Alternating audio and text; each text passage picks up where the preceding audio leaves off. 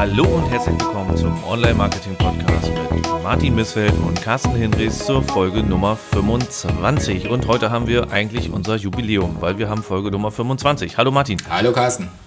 Aber ich habe heute Morgen verschlafen und alles das, was wir in irgendeiner Art und Weise hätten vorbereiten können, ha, ja, hat nicht geklappt. Also es tut mir leid, es gibt nichts Besonderes zum Jubiläum und wir machen einfach mit unseren, ich glaube, heute haben wir fünf, sechs, sieben, acht, neun, zehn Themen äh, weiter. Genau. Ich würde sagen, wir verschieben das Jubiläum auf Folge 100. Ja, das setzt genau, uns nicht so unter bisschen, Druck. Ja, perfekt.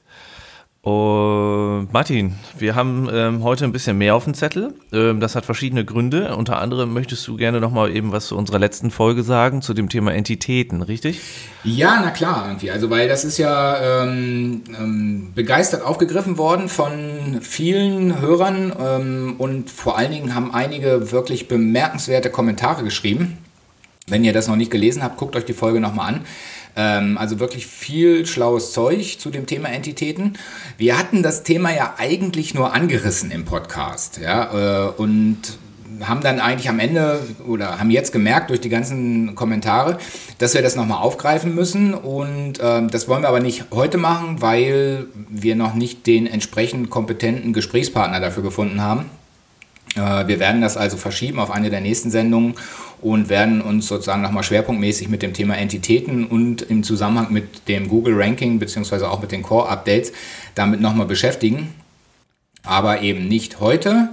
Dennoch schon mal tausend Dank an all diejenigen, die da kommentiert haben irgendwie und wir, äh, wir bleiben da an dem Thema dran. Ja, genau. Ähm, so machen wir das. Aber nicht in der nächsten, sondern in einer der nächsten Sendungen. Ne? Ich glaube, so hattest du es aber auch gesagt. Genau, genau. Gut, dann haben wir das Thema. Jetzt ist ja gestern eigentlich irgendwas passiert in der Online-Marketing-Szene, wo wir alle nicht so wirklich mit gerechnet haben und wo wir auch einen ganz kleinen Touchpoint, der eine oder andere hat dieses Wort vielleicht gestern in einem Podcast gehört, ähm, haben. Denn die Marketing Underground, für die wir ein Ticket verlost haben, findet so in dieser Form nicht mehr statt, sondern verändert und anders. Genau.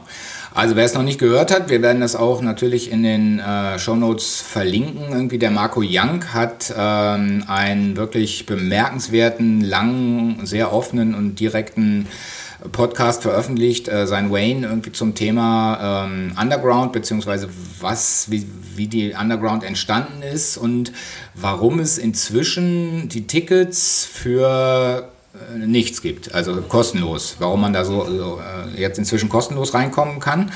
Ähm, nachdem die am Anfang, glaube ich, mal 399 Euro gekostet hatten oder so. Ähm, ich weiß es gar nicht mehr genau, äh, wie, wie da sozusagen der erste Gedanke war, aber man kann das eben alles bei Marco genau nachhören, äh, genau anhören.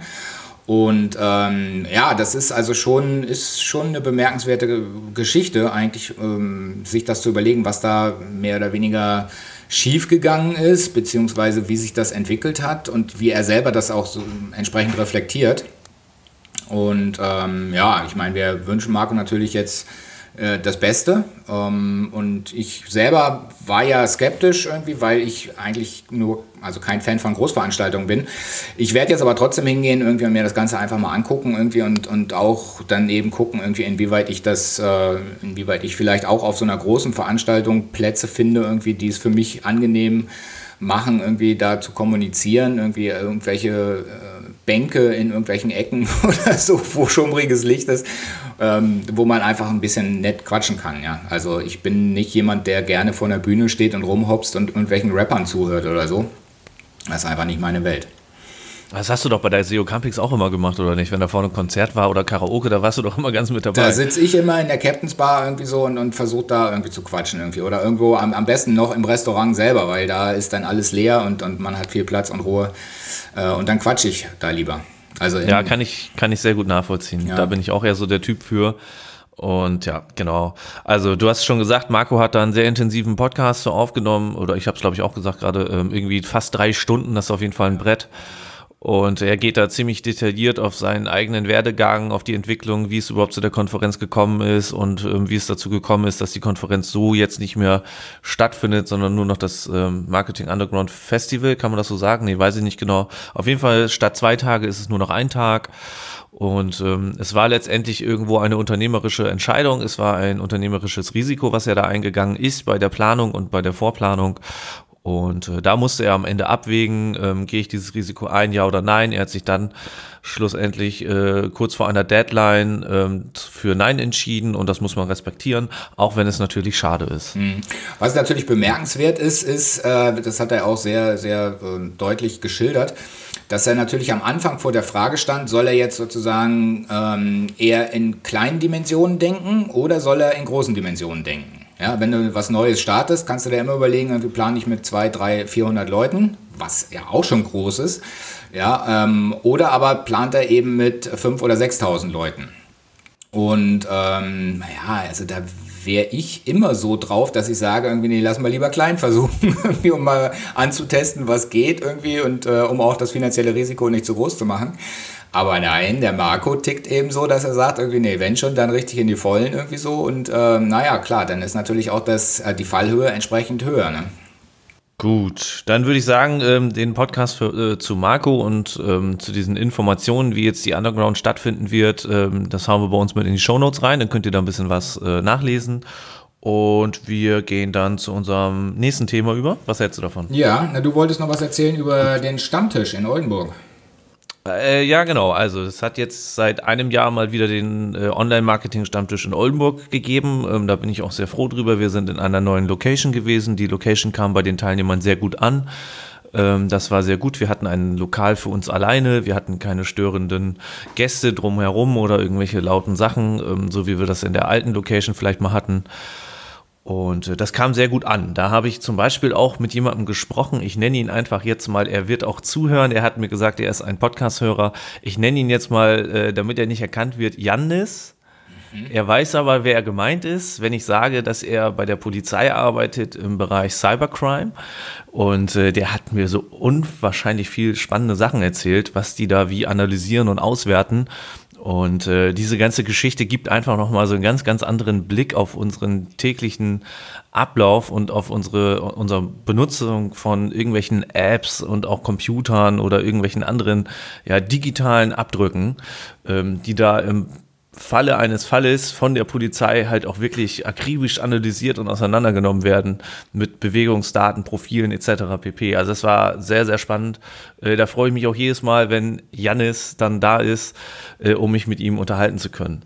Okay. Genau. Und äh, Thema an diesem Online-Marketing-Stammtisch, und darüber wollten wir nämlich jetzt auch noch ein bisschen sprechen, ich habe da so einen kleinen Vortrag gehalten und zwar ging es darum, dass ich mir überlegt habe, ähm, es passt nämlich jetzt ganz gut zu dem, was der, der Cybercrime-Polizist da gesagt hat. Ähm, wir haben sehr, sehr viele Daten. Also jetzt wir bei uns jetzt zum Beispiel ne, in einem Online-Shop oder als Webseitenbetreiber, als Portalbetreiber oder wie auch immer. Wir sammeln immer ganz, ganz, ganz viele Daten und es ist auch total cool, viele Daten zu haben und eine große Datenbasis zu haben. Aber letztendlich muss man sich immer die Frage stellen, was machen wir mit diesen Daten überhaupt und ähm, inwieweit werten wir diese Daten nach bestimmten Kriterien und Fragestellungen aus, sodass wir hinterher aus einem ja, unsortierten Datenmix auch eine Erkenntnis bekommen oder auch einen Mehrwert herausholen können. Und darüber hatte ich einen kleinen Vortrag gehalten. Ähm, das war dann so, dass ich gesagt habe, wir haben äh, knapp über zwei Millionen ähm, Klicks und Verweise zu Amazon äh, getrackt, äh, die dann hinterher zu Sales gekommen sind, wo ich dann eine Auflistung gemacht habe und eine Analyse gemacht habe, ähm, zum Beispiel wie die Sales-Verteilung an unterschiedlichen Tagen war, was erstmal nichts Großes ist, wo man sich denkt, ja Mensch, super, ähm, klar gibt es Tage, die besser laufen, die nicht so gut laufen.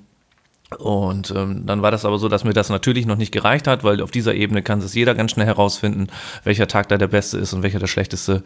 Und wie verteilen sich an diesen Tagen ähm, die Sales auf die einzelnen Stunden, so dass man dann halt generell mal gucken kann, okay, was ist überhaupt die beste Stunde, in der die Produkte verkauft werden.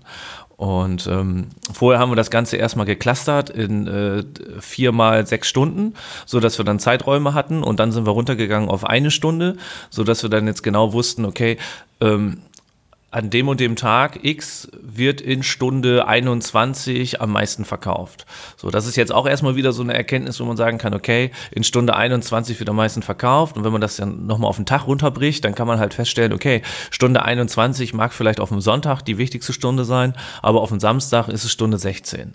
Und ähm, dann kommen wir halt in einen Bereich rein, wo man noch detaillierter gucken kann, dass man sagen kann, okay, welches Produkt verkaufe ich an welchem Tag zu welcher Stunde am häufigsten. Und dann vielleicht noch so weit geht, dass man sagt, und welches dieser Produkte in einer Reihenfolge hat die größte Marge. So, und wenn ich diese Erkenntnisse habe, also es ging wirklich nur darum, so einen Impuls zu geben und zu sagen, Leute, wenn ihr Daten habt, stellt euch die richtigen Fragen, analysiert den ganzen Kram ähm, und zieht daraus irgendeinen Mehrwert. Und wenn ich jetzt zum Beispiel feststelle, dass auf einem Samstag um 16 Uhr ähm, die meisten Produkte verkauft werden äh, und ich habe Produkt A, das eine Marge von 10% hat und ich habe Produkt B, was eine Marge von 70% hat und die liegen nur ganz dicht auseinander oder liegen ganz dicht beieinander, dann kann ich mir überlegen, wie ich Marketingmaßnahmen fahre für Produkt B vielleicht, dass ich das häufiger verkaufe, ähm, weil ich einfach eine höhere Marge habe. Und so kann ich halt auch zielgerichteter Werbung schalten in Stunde 16, weil ich weiß, hier kaufen sowieso die meisten Leute. Ne, es geht halt darum, aus diesen Daten, die man hat, ähm, hinterher Ableitungen für seine Marketingstrategie rauszuholen.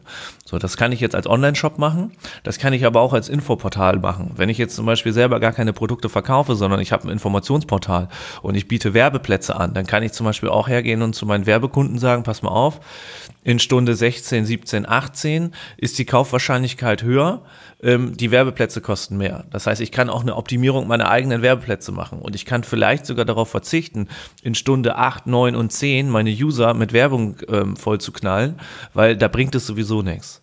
Ja, also das war so äh, die Anregung an alle, die da waren und jetzt halt auch über den Podcast, weil ich habe da auch gutes Feedback bekommen und ich dachte, das gebe ich halt jetzt auch gerne nochmal übers, äh, über einen Podcast wieder, dass man sich einfach mal die Daten, die man hat, auch wirklich, dass man sich hinsetzt und sagt, okay, ich nehme jetzt mal eine Woche Zeit und ich analysiere, analysiere das jetzt alles mal.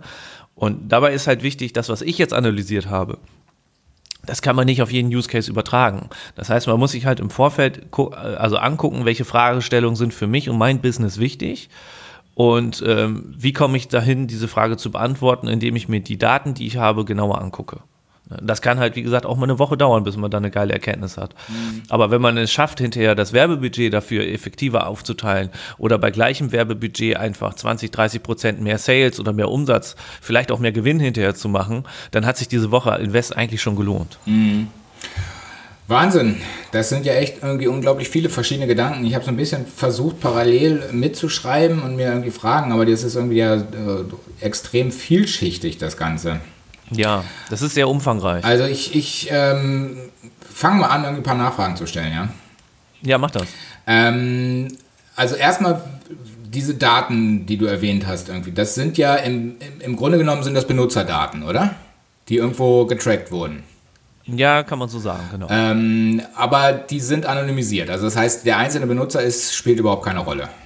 Der einzelne Benutzer spielt überhaupt gar keine Rolle. Okay.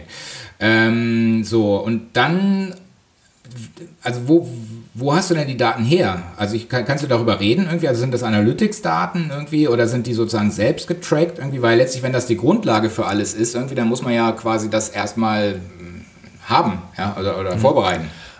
Also äh, das ist jetzt letztendlich ist das eigentlich egal, wo ich die Daten her habe, weil jeder, der sich diese Analyse für sich selber aufstellt, muss gucken, wo kriege ich meine Daten her. Wenn ich dir jetzt sage, ich habe diese Daten von verschiedenen Portalen bekommen, dann kannst du sowieso nicht darauf zugreifen. Für dich ist aber später wichtig bei der Analyse deines Use Cases, wo du deine Daten herbekommst. Und ähm, der Traffic kam von unterschiedlichen Portalen. Ähm, die sind dann alle irgendwo bei Amazon gelandet und haben dort ein Produkt gekauft und das wurde dann über das Partnernet quasi getrackt. Mhm. Das heißt also, man muss quasi im Vorfeld sich sowieso schon schon Gedanken machen, welche Daten erhebt man überhaupt, beziehungsweise äh, wo werden Daten erhoben irgendwie und ich komme entsprechend ran. Genau. Würdest du sagen, irgendwie, dass, das, dass man vorher schon sich überlegen sollte, was man analysieren will, oder soll man erstmal wie verrückt sammeln irgendwie und dann im Nachhinein äh, sich so ein bisschen treiben lassen bei der Analyse, irgendwie, weil man vielleicht Dinge entdeckt, die man vorher noch gar nicht auf dem Schirm hatte? Ja, also sowohl als auch. Also man natürlich muss man sich im Vorfeld gewisse Fragen stellen, um zu gucken, die Daten, also wenn ich mir jetzt eine Frage stelle, dann kann ich sofort nachgucken, bei den Daten, die ich sammle, kann ich die Frage damit überhaupt beantworten. Wenn das nicht geht, muss ich natürlich anfangen, andere Daten zu sammeln oder Daten zu sammeln, die mir diese Fragestellung hinterher beantworten können. Wenn ich einfach nur sammle, ähm, dann habe ich vielleicht eine ganz, ganz, ganz große Datenbasis und die Analyse dauert unwahrscheinlich ähm, länger. Ähm, da muss ich halt auch gucken, dass ich irgendwo einschränke. Also ich würde sagen, sowohl als auch. Man kann einfach erstmal sammeln, aber man sollte sich auch schon mal eine Grundfrage stellen, was möchte ich überhaupt später analysieren. Und manchmal, also ich habe zum Beispiel auch den Fall gehabt, dass ähm, dann eine Rückfrage kam zu einem bestimmten Wert, wo ich gesagt habe, Mensch, das ist ein guter Hinweis, ähm, das habe ich gar nicht mitgetrackt. Mhm. Ne, so und ähm, dann ist natürlich so, wenn du das, wenn du die Datenbasis sehr, sehr eng fasst, dann kannst du halt hinterher nicht mehr Daten reinkippen, um dann vielleicht noch bestimmte Werte herauszurechnen. Ja, das, das geht ja, dann auch nicht. Ja. Also grundsätzlich sollte man die Frage im Vorfeld kennen. Okay. Und dann hast du gesagt, irgendwie, dass man, ähm, dass man sich vielleicht eine Woche oder bis zu einer Woche irgendwie dafür Zeit nehmen sollte. Ähm, da habe ich spontan gedacht, ähm, also letztlich geht es ja sozusagen um, um Statistiken, die erst dann wirklich relevant sind, wenn sie eine bestimmte Größenordnung haben. Also mhm. wenn du jetzt nur zehn Benutzer hast im Laufe einer Woche irgendwie und dann feststellst, irgendwie ähm, drei Benutzer kaufen am Freitag ein, ähm, dann ist das vielleicht statistisch gesehen sozusagen der Tag, wo am meisten verkauft wird. Es kann aber auch einfach Zufall sein. Ja, weil bei ja, zehn Leuten, das reicht nicht. Du hast jetzt gesagt, du ja. hättest irgendwie zwei Millionen Datensätze gehabt. Irgendwie, das wird natürlich dann tatsächlich schon relevanter. Worauf ich hinaus will, ist die Frage, ähm, wenn man sozusagen solche Analysen fährt, ja, Martin, ganz kurz, da muss ich dich unterbrechen, das kam falsch rüber. Ich habe nicht gesagt, du sollst eine Woche lang die Daten sammeln, sondern du sollst dir vielleicht mal eine Woche Zeit nehmen, die gesammelten nee, Daten ja, zu Ja, ja, nee, genau, das, das habe ich schon richtig, äh, das habe ich dann schon ja, okay. verstanden irgendwie. Mhm. Nee, aber worauf ich hinaus will, ist, äh, im Grunde genommen muss man doch, wenn man damit erstmal anfängt, Daten zu analysieren, das dann regelmäßig wiederholen, um das quasi zu, äh, zu verifizieren oder möglicherweise auch zu falsifizieren, wenn man feststellt, irgendwie, okay, ich habe zwar beim letzten Mal herausgefunden, irgendwie, dass die Mehrheit der Leute dann und dann was kauft, aber äh, das waren vor einem Vierteljahr und jetzt habe ich festgestellt, irgendwie äh, hat sich verschoben. Genau, du musst dir halt verschiedene ähm, Saisonzeiten, sag ich mal so, wenn du ein Saisonprodukt hast oder so, dann musst du dir verschiedene Saisonzeiten angucken. Du musst dir halt mal kürzere Zeiträume angucken, längere Zeiträume, vielleicht auch mal zwölf Monate oder auch 18 und 24 Monate und gucken, ob das eine Normalverteilung irgendwo gibt oder ob es keine Normalverteilung gibt. Mhm. Und äh, wenn du dann so Ausreißer-Monate äh, hast, dann guckst du die nochmal speziell an. Ja. Ne, also auf jeden Fall. Also da muss man diese Analysen muss man immer wieder fahren und muss man dann auch miteinander vergleichen und vor allen Dingen auch, wenn ich solche Analysen habe und ich weiß zum Beispiel, Produkt A ist das äh, meistverkaufte Produkt in Stunde 12 am Dienstag, ähm, dann äh, kann ich halt auch da AB-Tests fahren und hinterher äh, prüfen, ob ich vielleicht äh, ein anderes Produkt in der Zeit, äh, wenn ich es anderes bewerbe, äh, mehr verkaufen kann. Mhm. Ne, also das Ganze hört dann nicht auf, sondern das fängt dann eigentlich erst richtig an mit diesen Erkenntnissen hinterher auf der Webseite, auf dem Shop oder auf dem dem Infoportal wirklich auch Tests zu fahren, um dann quasi das beste Ergebnis, was ich bis jetzt habe, gegen einen zweiten Case zu testen, ob ich nicht vielleicht was Besseres herausfinde. Ja, ja. Genau, und dann, dann kommt ja wieder dieses Thema mit dem, ähm, mit dem Saisonalen. Ich hatten das, oder wir hatten das, glaube ich, schon mal vor ein oder zwei Sendungen. Ähm, also ich, ich sage ja immer, wenn ich mir meine Daten angucke und im Grunde gucke ich mir nur Analytics-Daten an, ehrlich gesagt. Irgendwie ein bisschen äh, Search-Konsole, aber ja. Ähm, Im Grunde genommen äh, kann man sozusagen oder kriegt man erst dann tatsächlich Erkenntnisse raus, wenn man über mehrere Jahre vergleicht. Weil, äh, wenn, du, wenn du sozusagen saisonal das dir insgesamt anguckst, irgendwie äh, kannst du eigentlich nur den Tag heute mit dem Tag von vor einem Jahr vergleichen. Ja, genau. Und dann kommt sozusagen eine zusätzliche Unsicherheit rein oder, oder zusätzliche Unschärfe dadurch, dass es ja auch tageszeitliche Unterschiede gibt. Ja, also ähm, nicht, nicht tageszeitliche, sondern, sondern äh, die, die Tage selber sind ja Unterschiede. Das heißt, irgendwie, ob äh, ein Montag mit einem Sonntag zu vergleichen, macht in vielen Fällen einfach keinen Sinn. Und genauso ein Mittwoch oder, oder ein Freitag irgendwie. Also ähm, jetzt konkret bei der, bei der Blutseite zum Beispiel ist es so, irgendwie, dass äh, viele Ärzte haben Mittwochnachmittags geschlossen. Ja, das ist irgendwie so üblich. Äh, oder, machen zumindest viele so. Äh, und das führt natürlich dazu, dass irgendwie diese entsprechenden Blutwerte Mittwochnachmittags äh, nicht mehr richtig abgefragt werden. Mhm. Ähm, und wenn man das sozusagen nur sich ab und zu mal anguckt irgendwie oder einfach so vergleicht irgendwie so, dann ähm, kann man das theoretisch an den Zahlen ablesen, nur man wundert sich eben, wenn man das nicht weiß. Ähm, man merkt es dann, aber wenn, wenn, man sozusagen über mehrere Monate das sich, sich anguckt, irgendwie merkt man, dass eben in jeder Woche irgendwie Mittwochnachmittag irgendwie so ein, oder überhaupt der Mittwoch selber äh, weniger Besucher hat irgendwie als ein Montag, Dienstag, Donnerstag oder Freitag. Wobei Freitag ist auch wieder so ein halber Tag irgendwie da, ja. Ähm, genau, also was ich sagen will, irgendwie, dass es nicht nur so ist, dass man quasi über einen Zeitraum von einem Jahr die einzelnen Tage miteinander vergleichen muss, sondern man muss im Grunde genommen noch immer reflektieren, irgendwie, was für ein Wochentag war das denn jeweils. Genau. Und dann gibt es natürlich noch diese, diese zusätzlichen äh, Unschärfen, die eben durch Feiertage reinkommen, die dann unterschiedlich sind in verschiedenen Bundesländern. Die Ferienzeiten sind verschieden in den Bundesländern irgendwie. Also das äh, letztlich diese ganzen Analysen, die man fährt, irgendwie, die haben ja enorm viele Unschärfen drin. Und äh, diese Unschärfen muss man im Grunde genommen kennen. Also man muss zumindest wissen, dass es sie gibt irgendwie. Und man muss aber auch versuchen, sie einigermaßen zu benennen, irgendwie, damit die Zahlen dann auch tatsächlich plausibel werden. Denn ansonsten läuft man ja Gefahr, irgendwie, dass man tatsächlich ähm, einfach nur die harten Zahlen sich anguckt und möglicherweise falsche Entscheidungen trifft, irgendwie, wenn man eben sieht, irgendwie, dass an einem bestimmten Tag äh, fast keine Verkäufe stattgefunden haben und im nächsten Jahr sagt man dann alles klar, irgendwie in diesem Jahr setze ich irgendwie kein, kein Werbebudget ein, weil sowieso keiner kauft. Und das war im vergangenen Jahr vielleicht einfach nur, weil ein Feiertag war und in diesem Jahr mhm. keiner oder so. Genau, und deswegen ähm, sage ich halt auch, dass wir nicht, also da, oder deswegen habe ich auch nicht aufgehört, um zu gucken, hier äh, zu welchem Cluster, sechs Stunden Bereich sind die meisten Sales gewesen, sondern ich habe es halt runtergebrochen auf jede einzelne Stunde. Also deswegen muss man halt so tief ins Detail reingehen, weil ich habe, also ich habe jetzt zum Beispiel bei meiner Analyse dann also herausgefunden, äh, dass der Freitag der schlechteste Tag war äh, an Anzahl an prozentualer Verteilung der Sales ähm, und der Sonntag der beste. So, und das Ganze habe ich mir dann nochmal näher angeguckt, was dann den durchschnittlichen Warenkorb angeht und habe festgestellt, dass freitags allerdings der durchschnittliche Warenkorb von allen Wochentagen der höchste war. So, man muss die ganzen Erkenntnisse, die man da hat, halt irgendwo in Relation setzen, so wie du schon sagst. Man darf das auf gar keinen Fall eindimensional betrachten, sondern man muss halt schon immer alle Faktoren irgendwie mit reinziehen und man muss halt immer in meinen Augen möglichst auf die aller, allerletzte Ebene, aufs letzte kleine Korn runterbrechen, um zu gucken, ähm, ist das jetzt eine valide Entscheidung, Entscheidung, die ich treffe, aufgrund einer äh, guten Analyse oder kann ich vielleicht noch eine Ebene tiefer gehen und diese Ebene tiefer ähm, wird mir nochmal eine Erkenntnis mehr bringen. Mhm. Aber es ist schon extrem komplex und im Grunde genommen kann man auch relativ viele Fehler machen. Ne? Ja, genau. Mhm. Gibt es da eigentlich irgendwelche Tools? Weißt du das? Also ich habe es jetzt mit Excel gemacht. ja. Okay. Also ich meine, letztlich gerade wegen der vielen Fehler wäre es natürlich eigentlich gut, wenn es Tools gäbe, äh, wo man seine Daten nur reinkippt und die Tools sind an sich schon so schlau, dass die, ich weiß auch nicht, äh, Störfaktoren, die es gibt, quasi schon mit einberechnen und dir das dann vielleicht irgendwie noch rausrechnen aus deinen Daten irgendwie oder, oder ja, so mit einrechnen irgendwie, dass dann am Ende irgendwie ähm, tatsächlich ja, ich weiß auch nicht, bereinigte also, Daten irgendwie rauskommen oder so. Ich, ich denke halt, dass jedes Tool dann auch wieder nur so gut ist wie A, die Daten, die ich reingebe und B, auch wie der Anwender ist, äh, der hinten die, also die diese Daten hinterher interpretiert. Also ich glaube, äh, weil halt einfach jeder Case auch ein anderer ist. Ne? Ja, ne? Wir haben ja. unterschiedliche Produktgruppen, wir haben unterschiedliche Saisonsachen. Wir, du und ich haben vorhin nochmal über äh, Brillen und sowas und Herbst geredet. Da kannst du ja vielleicht gleich auch nochmal ein bisschen was zu sagen, wenn du Lust hast. Ähm, also naja, äh, ich glaube, es gibt kein Tool, was alles so abbilden könnte. Ich glaube, man muss da eine, man kann einen gewissen Grundsatz an ähm, Grundanalyse machen, aber die restlichen 20 Prozent musst du immer aus dem eigenen Kopf heraus mit dem eigenen Use Case analysieren. Ja, ja, genau. Das ist wahrscheinlich das Problem. Irgendwie Zielgruppen und Produkte äh, sind einfach ähm, ja, unheimlich differenziert und lassen, lassen ja. sich wahrscheinlich nicht verallgemeinern. Ne?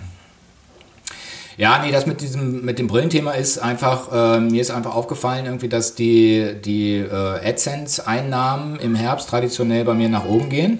Und das hat eben damit zu tun, dass ähm, ja, die, die Brillenanbieter geben im Herbst einfach mehr Geld für einen Klick aus. Ja. Und warum machen die das? Weil im Herbst wird es langsam dunkler und äh, immer mehr Menschen merken dann, wenn es früher dunkler wird oder insgesamt weniger Licht da ist, irgendwie, dass sie eben nicht mehr so gut gucken können wie im Sommer.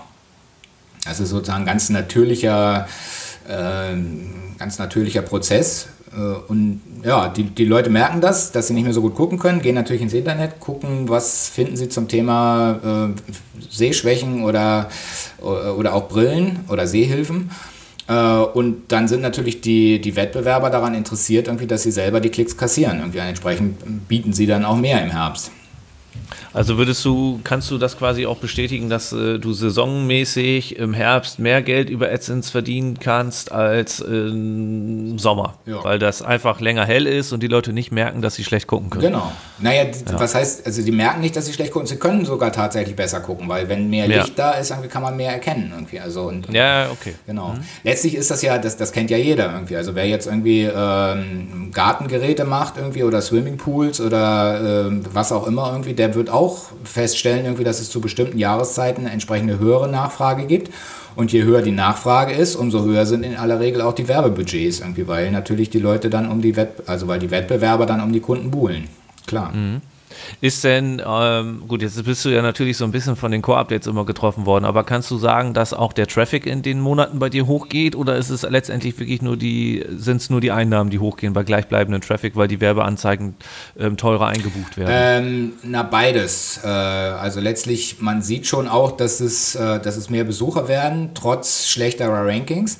Ähm, aber das Ganze steht natürlich in einem, äh, in einem Verhältnis zueinander. Ja, also wenn du mhm. Position 1 bist, hast du natürlich im Herbst nochmal viel mehr Besucher, als wenn du nur auf Position 6 bist. Okay, ja. anders gefragt, ähm, bekommst du pro Klick jetzt mehr? Ja, genau. Pro, ja, pro okay, Klick das hat, also, genau. Mh, das hat nichts damit zu tun, dass du mehr Traffic hast und mehr Besucher hast und dadurch mehr Einnahmen hast, sondern du kriegst per se pro Klick einfach mehr Geld. Naja, beides. Beides ist der Fall. Ja, also genau. Also es suchen auch selbst, mehr Leute. Das heißt irgendwie, auch wenn hm. ich jetzt äh, nur noch auf Position 6 bin, kriege ich trotzdem mehr Besucher, als ich vor vier Wochen mit Position 6 hatte. Genau, aber selbst wenn die Such äh, Besucher nicht ansteigen würden, weil das Suchvolumen an sich nicht hochgehen würde, würdest du trotzdem pro Klick mehr kriegen. Genau. Ne, genau, okay, das ist ja auch schon mal eine spannende Erkenntnis. Jetzt könntest du natürlich, wenn du eine Direktvermarktung machst auf deinen Seiten, sagen, hier Leute, pass mal auf, von September an oder äh, von Oktober an bis Dezember kostet bei mir ein Werbebanner jetzt ein bisschen mehr.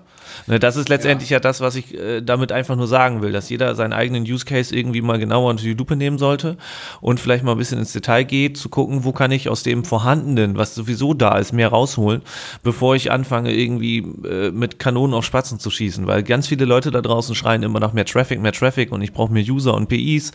Es mag sicherlich sein, dass du bei bestimmten Abrechnungsmodellen nach PI gut bezahlt wirst und alles, ja. Aber es, in meinen Augen geht es doch darum, aus dem Traffic, der da ist, mehr rauszuholen und dann kann ich mich darauf konzentrieren, wie ich noch mehr Traffic bekomme. Mhm. Ja. Ja, sehr gut. Habe ich hier noch was äh, auf meiner Liste irgendwie? Genau, letztlich äh, ist natürlich dann die Frage, wie man tatsächlich das entsprechend dann konkret optimiert. Da hast du jetzt schon gesagt, man kann natürlich irgendwie Werbeplätze teurer machen. Ähm, man kann gezielt äh, Werbung einkaufen äh, in bestimmten Zeiten. Ja, also dass man eben sagt, man, man äh, fokussiert sein eigenes Budget irgendwie auf äh, die Zeiten, die man ermittelt hat, irgendwie die am effektivsten sind. Gibt es noch, noch irgendwas, was dir einfällt, wie man optimieren kann? Ja, du kannst tatsächlich sogar auf Produktebene dann einfach Anzeigen schalten. Wenn du weißt, dieses Produkt verkauft sich in der Stunde eigentlich nie, aber ich habe vorher Werbung dafür geschaltet und es hat sich trotzdem nicht so gut verkauft, dass man das halt mal ein bisschen runterfährt und vielleicht das äh, beste Produkt ein bisschen mehr bewirbt oder das Produkt mit mehr Marge. Also man kann halt je nach Auswertung wirklich auf bis runter auf Produktebene hergehen und Werbeanzeigen und Kampagnen fahren. Mhm, mh. Die Frage ist ja irgendwie, hat das auch irgendwelche Auswirkungen auf SEO? Also ähm, gibt es da Möglichkeiten, dass man quasi ähm, ja, fast Stunden oder termingenau äh, optimiert und sich eben sagt, irgendwie, okay, also ein Dreivierteljahr ist mir egal, ob ich auf Position 6 oder 7 bin, irgendwie, es geht nur um zwei, drei Monate, bei denen will ich unbedingt auf Position 2 oder 3 sein oder sogar 1. Also. Also ich würde, also es ist jetzt natürlich eine sehr spontane Frage von dir, aber ich würde grundsätzlich sagen, ja, man könnte auch da ein bisschen Vorteile im Bereich SEO rausholen. Wenn es darum geht, dass User-Signale doch ein Ranking-Faktor sind, dann kann ich das natürlich je nach Einstiegsseite auf meinem Shop, wenn ich jetzt einen Shop habe oder Infoportal, äh, wenn ich dann, ich sag mal, ich gucke mir die Einstiegsseite an und werde auf dieser Einstiegsseite zu bestimmten Uhrzeiten bestimmte Produkte einfach einblenden, sodass die Leute, die kommen, dann auf diesen Produkten bleiben, habe ich eventuell eine bessere Haltezeit und wenn sie hinterher einen Abschluss tätigen, dann sind sie im Grunde genommen mehr wert als ein User, der wieder bounced. Mhm. Und äh, ich könnte mir vorstellen, dass man dadurch äh, Effekte erzielen könnte auf großer Masse, ja. Das stimmt. Das äh, hat jetzt auch gar nichts mit SEO zu tun. Das ist mir nur, wo du es gerade gesagt hast, eingefallen. Irgendwie man kann, kann natürlich genau, wie du sagst, über interne Verlinkung enorm viel erzielen. Also, dass man sagt, genau. irgendwie zu bestimmten äh, Zeiten werden eben bestimmte interne Seiten ähm, ja entweder übers Hauptmenü oben ausgesteuert oder irgendwie mit einem Teaserbild äh, in der Sidebar irgendwie mit angeteasert oder was auch immer. Aber da kann man natürlich, äh, wenn man entsprechende Erkenntnisse hat, äh, wahrscheinlich eine ganze Menge machen, um den Traffic entsprechend zu kanalisieren. Genau, du hast halt hinterher zufriedenere Kunden, vielleicht hast du eine höhere Conversion Rate und du hast eventuell auch weniger Bounce Rate zu den Serbs zurück oder so. Ne, das ist ähm, alles machbar. Und es geht ja noch weiter, wenn du jetzt zum Beispiel E-Mail-Marketing machst, dann weißt du halt ganz genau, zu welcher Zeit wird welches Produkt vermehrt verkauft. Dann brauchst du nicht das Produkt in der E-Mail äh, bewerben, was eigentlich zu dem Zeitpunkt gar nicht gekauft wird. Oder du machst es trotzdem, weil du weißt, das Produkt hat am meisten Marge, aber das muss man dann halt wieder für sich selber analysieren, ob es hinterher aufgegangen ist oder nicht. Ähm, du kannst dein Seeding entsprechend anpassen. Du kannst halt sehr, sehr viele, sehr, sehr viele Dinge hinterher aus diesen Analysen herausfahren. Ich überlege jetzt gerade in Sachen Link-Building. Ich bin ja, ich mache ja leider kein Link-Building, ja, aber ich bin ja schon so ein bisschen, äh, meine Fantasie kreist gerade irgendwie, wenn ich jetzt quasi einen Link von, sagen wir mal, von Spiegel Online, Startseite, äh, kaufen würde. Ähm, und dann würde ich doch theoretisch versuchen, diesen Link so, so zu bespielen, dass der mir saisonal immer bestimmte Seiten äh, nach vorne zieht. Verstehst du, was ich meine? Irgendwie, also ich kaufe quasi nicht einen Link quasi fest für irgendeine Unterseite, sondern. Du machst dann immer einen Redirect da rein quasi. Äh, wie, wie auch immer, genau. Entweder ein Redirect irgendwie oder, ähm, oder direkt auf der Seite. Bei Spiegel kann man jetzt vielleicht nicht so viel machen. Ich, ich weiß es ja nicht, kenne mich ja nicht aus irgendwie. Ich, ich mache ja auch nichts in dem Bereich irgendwie, aber ich überlege jetzt gerade nur, inwieweit man sozusagen diese saisonalen Erkenntnisse ähm, ja eben auf SEO anwenden kann und eben sagen kann, irgendwie eigentlich ist es mir nur wichtig, irgendwie, dass ich für einen bestimmten Zeitraum äh, für ein Keyword vorne bin und, und der Rest des Jahres interessiert mich im Grunde gar nicht. Aber ähm, naja, es ist eben eine offene Frage und vielleicht fällt den Zuhörern was dazu ein, irgendwie, wie man das, äh, ja, was, was man da noch machen könnte. Ähm, ob man SEO sozusagen saisonal äh, betreiben kann. Ja, äh, ja keine Ahnung. Mal, mal, sehen, ob da jemandem was zu einfällt. Ja. Gut, Carsten. Genau. Haben wir noch was? Äh, ich würde sagen, das Thema, damit sind wir durch. Also wie gesagt, war auch nur so ein kleiner Einblick und mal so ein bisschen ja, so war spannend. Impuls, ja, ja. Impuls dafür, ähm, dass man aus den vorhandenen Daten vielleicht mal ein bisschen was rausholt. Und ach so, genau, eine Sache noch. Ähm, das ist ja das, was du vorhin gesagt hast. Man braucht ja im Grunde genommen eine große, eine große Datenbasis und eventuell auch über mehrere Monate, Jahre hinweg. Und nicht nur eventuell, sondern es ist so. Und nichtsdestotrotz analysieren wir da natürlich immer nur die Vergangenheit. Ne, ja, das muss, ja. muss, uns auch klar sein. Also ähm, aktuelle Ereignisse spielen da nicht mit rein. Mhm. Und äh, man muss äh, oder man sollte halt da auch immer das gewisse Bauchgefühl haben und vielleicht auch die Erfahrung zu sagen, okay, aus den vergangenen Jahren kann ich das und das für die Zukunft ableiten. Ob es dann wirklich so ist oder nicht, ähm, ist immer noch mal äh, im Raum gestellt, also das steht im Raum. Aber man kann vielleicht hinterher auf Grundlage bestimmter Statistiken eine Argumentation finden, etwas probieren zu dürfen in einem Unternehmen. Ja, ja, da, da, fällt mir jetzt auch noch wieder was zu ein irgendwie. Also was, was sozusagen dieses ähm, äh, tagesgenaue ähm, SEO betrifft für irgendwelche Trends oder, oder News, äh, da hat sich auch extrem viel verändert. Irgendwie. Da habe ich so ein bisschen Erfahrung mit, irgendwie, weil früher gab es ja diese Google Doodles. Und das war ja wirklich ein enormes, äh, hatte ein enormes Traffic-Potenzial, weil da sehr viele Leute dann sozusagen draufgeklickt haben, wenn man da in den Ergebnissen vorne war. Und ähm, das ist mir ja auch lange Jahre gelungen, da quasi in den Rankings vorne mitzumischen. Irgendwie. Also abends um, um 24 Uhr kam ein neues Doodle raus. Ich habe in der Nacht irgendwie das, äh, einen entsprechenden Artikel geschrieben und am nächsten Tag war der dann in den äh, Top 5 äh, der Google Rankings. Und da kriegst du schon irgendwie ein paar 10.000 Besucher dann ab. Ähm, das funktioniert alles überhaupt nicht mehr. Eine Zeit lang funktionierte das noch über Videos, dass wenn man Videos produziert hat, irgendwie mit der YouTube-Power im Hintergrund wurden dann die Videos ausgespielt. Nicht mal das funktioniert mehr. Die Videos werden zwar ausgespielt, aber auch die Videos wurden inzwischen übernommen von den News-Seiten. Das mhm. heißt, alles, was mit äh, QDF zu tun hat, also Query Deserves Freshness irgendwie, also äh, wo Google, wo dann eben so ein, so ein besonderer Algorithmus mit anspringt, der eben auf, also der einen Fokus darauf legt, dass das ganz brandaktuelle ähm, Informationen sein sollen zu einem bestimmten Keyword. Der bevorzugt zu 99,9 Prozent inzwischen die großen Newsportale. Und, mhm. und weil die großen Newsportale nun dazu übergegangen sind, auch Videos zu produzieren, werden auch entsprechend nur noch deren YouTube-Videos äh, angezeigt. Also die haben inzwischen alle eigene YouTube-Kanäle. Nicht alle, die Deutschen haben da auch so ein bisschen verschlafen den Trend, aber international gesehen sind das sozusagen die großen äh, Newsblätter, die da sozusagen auch YouTube dominieren bei diesen QDF-Anfragen. Das heißt, auch da hat man heutzutage nicht mehr, kann man nicht mehr viel reisen irgendwie als, als kleines Portal oder als, als Einzelblogger oder so. Schade eigentlich, aber gut, so ist eben so ein Algo. Das war jetzt die Erkenntnis daraus, dass du aus historischen Daten quasi herausgefunden hast, dass das für die Zukunft nicht mehr funktioniert, oder? Ja, zumindest, äh, nee, weil, als du das Stichwort mit den Trends sagtest, weil wenn so aktuelle so. Trends mhm. auftauchen, ja. Also früher war ja, es ja okay. so, dass du wirklich was gewinnen konntest, wenn du ganz schnell mit dabei warst, ja. Und in, ja. also schneller mhm. auch als andere äh, entsprechende eigene Artikel oder Bilder oder, oder Videos gelauncht hast. Das hat sich dann eben ausgezahlt, weil du hast dann diesen QDF-Vorteil nutzen können und deine eigene Seite hat es nach vorne gespült. Das funktioniert leider nicht mehr. Also du kannst, ja, okay. zumindest nach meiner Erfahrung, ja, also du kannst nicht mehr auf, äh, auf aktuelle Trends aufsetzen und sagen, wenn ich schneller bin, irgendwie kann ich davon profitieren. Okay, verstanden. Ja, danke. Alles klar. Martin, haben wir noch ein Thema auf dem Zettel? Nee, du hast ja vorhin so eine schöne Liste gemacht. Nee, ich glaube, wir haben alles durch. Ja, wir haben noch Wildsau-SEO-Contest, das machen wir aber nächstes Mal. Nö, nö, nö, nö, jetzt hast du es angesprochen. Oh, Stimmt. Komm, wir äh, sind schon bei, bei 35 Minuten. Wer soll sich das ja, denn aber wir haben doch, Ja, wir haben doch gesagt, wir wollen nicht mehr auf die Zeit achten. Wir schnacken so, wie wir Lust haben. Ich Kai hat uns ja, Kai übrigens, Kai hat uns ja vorgeworfen, dass wir hier völlig ohne Konzept immer sitzen würden und reingehen würden. Das stimmt doch Dabei gar nicht. Dabei haben wir beide immer einen Zettel vor uns, wo drauf steht, was wir besprechen wollen. Genau, was ich immer raufschreibe, ja. während wir sprechen. Ja. Also das ist äh, unerhört, was der Kai Spießersbach ja, uns da vorwirft. Äh, an dieser Stelle schöne Grüße. Wir unterhalten uns noch. Ja, ja, der, der muss so. endlich mal in die Sendung kommen. Wir müssen das mal mit den genau. Gästen irgendwie besser regeln. Irgendwie. Aber gut, ja, Und, machen wir morgen. Aber du hast jetzt, genau, äh, schönes Stichwort von Kai zur Wildsau-SEO. oh, ey, aber da kann ich so viel zu äh, sagen.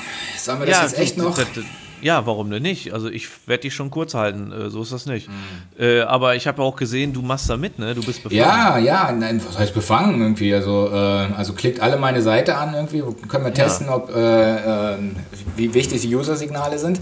Nein, also ich mache da tatsächlich mit, äh, weil ich das immer als Test-Case-Szenario wirklich optimal finde, irgendwie um, um Dinge zu beobachten.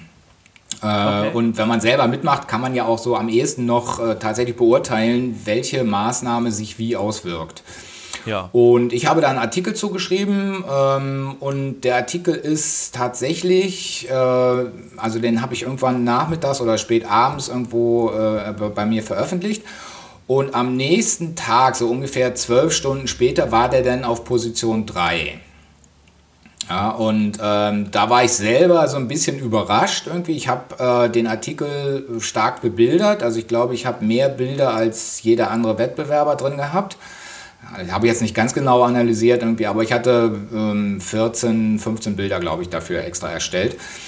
Ähm, und das hat mich natürlich in gewisser Weise bestätigt, irgendwie, dass Bilder nach wie vor auch ziehen, die ganzen Signale, die mit den Bildern zu, zu, tun haben. Ich habe aber auch andere Sachen gemacht, irgendwie in Anführungsstrichen, so kleine Tricks, irgendwie, also ein Wallpaper-Bild, irgendwie und ein kostenloser Download, irgendwie das Keyboard mit drin. Dann habe ich sogar einen Rechner erstellt, irgendwie, wer den noch nicht gesehen hat, irgendwie, der ist echt ähm, naja, gut. Du hast einen Wildsau-SEO-Rechner. Ja, genau, ich habe einen Wildsau-SEO-Rechner. Na, du kannst irgendwo was eingeben in ein Textfeld und dann sagst du, klickst du auf einen Button, der heißt berechnen und ähm, dann kommt halt eine Zahl raus. Okay, was sagt diese Zahl aus? Gar nichts. Also, der Witz ist, dass ich einfach einen Rechner drin habe, wo man irgendwas eingeben kann und auf einen Button klicken kann. Ja. Äh, ob das jetzt sozusagen einen positiven Ausschlag gegeben hat oder nicht, weiß ich auch nicht irgendwie so, aber ich bin ja davon überzeugt, irgendwie, dass Google äh, gerne möchte, dass die Leute was machen können auf einer Website. So, ähm, also ich habe so ein paar, paar kleine Spielereien und Tricks ausprobiert und es hat irgendwie in gewisser Weise funktioniert, weil ich auf Position 3 gekommen bin. Und dann habe ich nichts mehr gemacht irgendwie. Und zwar ganz bewusst irgendwie, weil es mir ja nicht darum geht, irgendwie da irgendwas zu gewinnen, sondern um Erkenntnisse draus zu ziehen. Und ich habe tatsächlich gar nichts mehr gemacht. Ich habe dann von einigen anderen äh, dankenswerterweise noch den ein oder anderen Backlink bekommen, äh, wo ich, ich, einfach erwähnt wurde, dass ich einen Artikel online habe irgendwie. Ähm, unter anderem bei dem Nico und, und waren noch zwei, drei andere. Mhm. Ähm, Genau, das hat aber nichts daran geändert. Oder vielleicht war Meinst das. du Nikolas Sarkozy? Genau, genau. Ja. Hm. Das hat aber nichts daran geändert, irgendwie, dass meine Seite dann anschließend sozusagen nach und nach durchgereicht wurde. Das heißt, ich war erst auf drei und jetzt bin ich, glaube ich, 24 oder 25 oder irgendwie so. Ähm, und das finde ich, find ich eine sehr spannende Erkenntnis. Äh, das hatte ich gar nicht so erwartet. Ich hatte gedacht, dass es eher andersrum laufen würde, dass ich quasi mit meinem Artikel einsteige und dann quasi so langsam nach vorne rutschen würde. Ja, aber das Gegenteil ist der Fall. Ich bin gleich vorne reingekommen irgendwie und dann fall, seither falle ich sozusagen langsam wieder zurück. Ähm, das deutet eben auch darauf hin, dass es schon noch so ein QDF-Keyword äh, ist. Wobei diesen QDF-Status muss es ja eigentlich langsamer verlieren irgendwie. Also ich weiß nicht, wie lange tatsächlich QDF, ähm, ja, wie lange das eigentlich anhält. Ähm, ja, und ich glaube inzwischen irgendwie, dass dieser Abfall auch damit zu tun hat, dass meine Seite, als sie auf Position 3 war, ähm, bestimmte Signale nicht äh, einsammeln konnte. Ja? Okay. Also das heißt, dass es da sozusagen auch so eine Art zeitlicher Verknüpfung gibt irgendwie. Also eine, dass ich auf drei eingestiegen bin, hat ja mit Sicherheit viel mit den Inhalten zu tun, weil andere Signale gab es bis dahin ja noch gar nicht. Das heißt, da hat Google quasi on-page analysiert, was ich alles anbiete. Und das scheint irgendwie ganz gut funktioniert zu haben. Irgendwie. Aber als meine Seite dann auf Position 3 war, was eben nicht dann gekommen ist, dass es erstens besonders lange ähm, Lesezeiten gab, wobei die gab es eigentlich auch, irgendwie, aber eben nur, nur kurz. Ja? Also nach einem Tag hatten die meisten Interessierten irgendwie den Artikel gelesen und damit hat sich das, war das quasi gegessen. Mhm. Also da kamen nicht neue, ähm, viele neue Leser irgendwie hinzu. Ähm, und dann hat meine Seite eben auch verhältnismäßig wenig Links eingesammelt. Und zwar wahrscheinlich deutlich weniger als die anderen Seiten, die jetzt da vorne mitmischen. Ich meine, das würde mich natürlich mal interessieren, ob so ein Olaf Kopp irgendwie da mit, mit Aufgesang, ob der tatsächlich irgendwie groß Linkbuilding jetzt betreibt, damit der jetzt auf Position 4 oder so, glaube ich, ist. Äh, alle anderen Kandidaten sind so, dass man sagen würde, ja, kann man sich schon vorstellen, dass die im Hintergrund Linkbuilding machen. Und wahrscheinlich gehört es auch dazu. Und wahrscheinlich ist es für Google auch ganz normal, wenn eine Seite in den vorderen Ergebnissen ist, irgendwie, dass die dann entsprechende Links einsammelt. Mhm. Also es ist eher unnatürlich, wenn eine Seite, die vorne ist, keine Links erzeugt. Bei so einem SEO-Contest, wo sollen denn da die Links herkommen? Ja, also ehrlich gesagt, nur von Wettbewerbern, die sind natürlich, die meisten denken irgendwie, dass es schlecht ist, wenn man ausgehende Links setzt irgendwie, oder wenn man irgendwelche Wettbewerber irgendwie äh, verlinkt.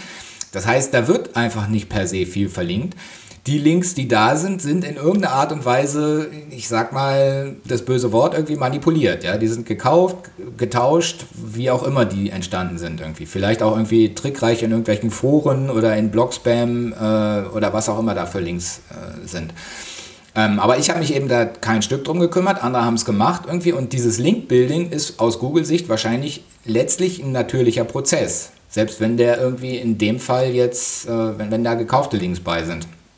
Das heißt, die werden dafür nicht abgestraft, sondern im Grunde werden die tatsächlich belohnt. Ob das so ist, weiß ich nicht irgendwie, aber äh, eigentlich zeigt das, dass Core-Updates hin oder her die alten Google-Mechanismen nach wie vor wunderbar funktionieren, würde ich sagen. Mhm. Das wäre sozusagen meine Erkenntnis aus dem, aus dem, was ich bisher zu diesem äh, Contest, was ich da so beobachtet und analysiert habe. Also wenn ich das jetzt mal ganz kurz zusammenfassen darf, was ich jetzt verstanden habe, ist, äh, Linkbuilding ist wichtig und nach wie vor ein wichtiges Kriterium fürs Ranking. Ja, und vor allen Dingen, Linkbuilding ist auch, also ist vor allen Dingen wichtig, dass es sozusagen in, in einer bestimmten Phase passiert. Also wenn ein Artikel vorne in den Rankings äh, reingerutscht ist, dann musst du sozusagen massives Linkbuilding betreiben. Also ähm, vorne reinkommen tust du scheinbar offenbar über, über On-Page-Signale und wenn du dann aber vorne drin bist, irgendwie, dann musst du tatsächlich auch äh, mit Links das Ganze unterfüttern, weil wenn man das nicht mhm. macht, ja, dann rutscht die Seite wieder weg. Dann denkt Google irgendwie, okay, dieser Artikel war vielleicht äh, zu hoch bewertet irgendwie und der sollte da vorne nicht stehen bleiben.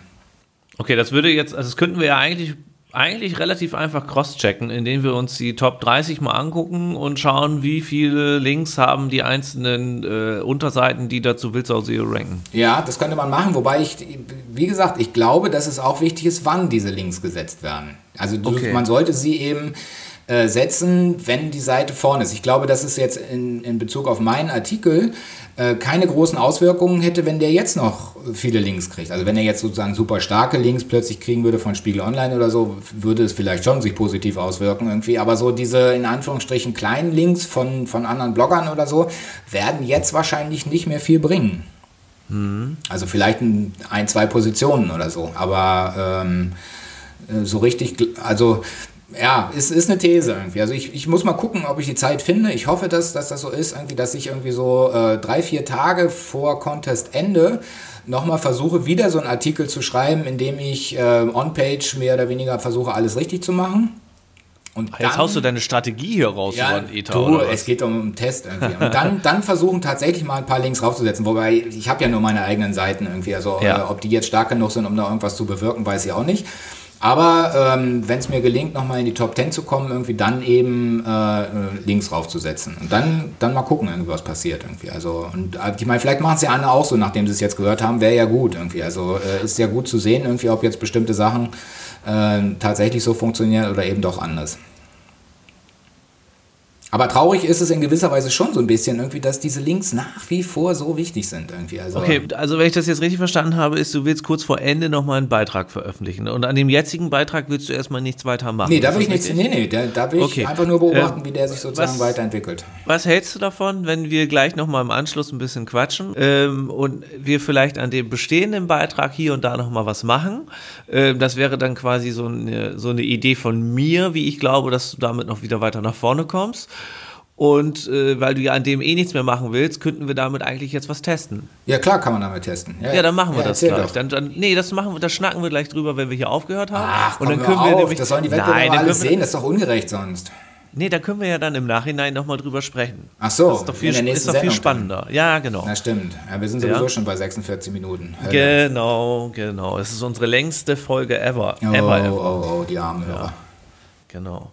Aber das ist auf jeden Fall eine spannende Erkenntnis, die du da für dich selber rausgezogen hast. Und vielleicht hört uns ja der eine oder andere äh, Teilnehmer dieses Wildsau-SEO-Contests zu und kann vielleicht ein bisschen was dazu sagen. Das wäre natürlich genau, super. Ja, ne, ob er auch irgendwas in dem Bereich beobachtet hat. Ja. Ne, gut.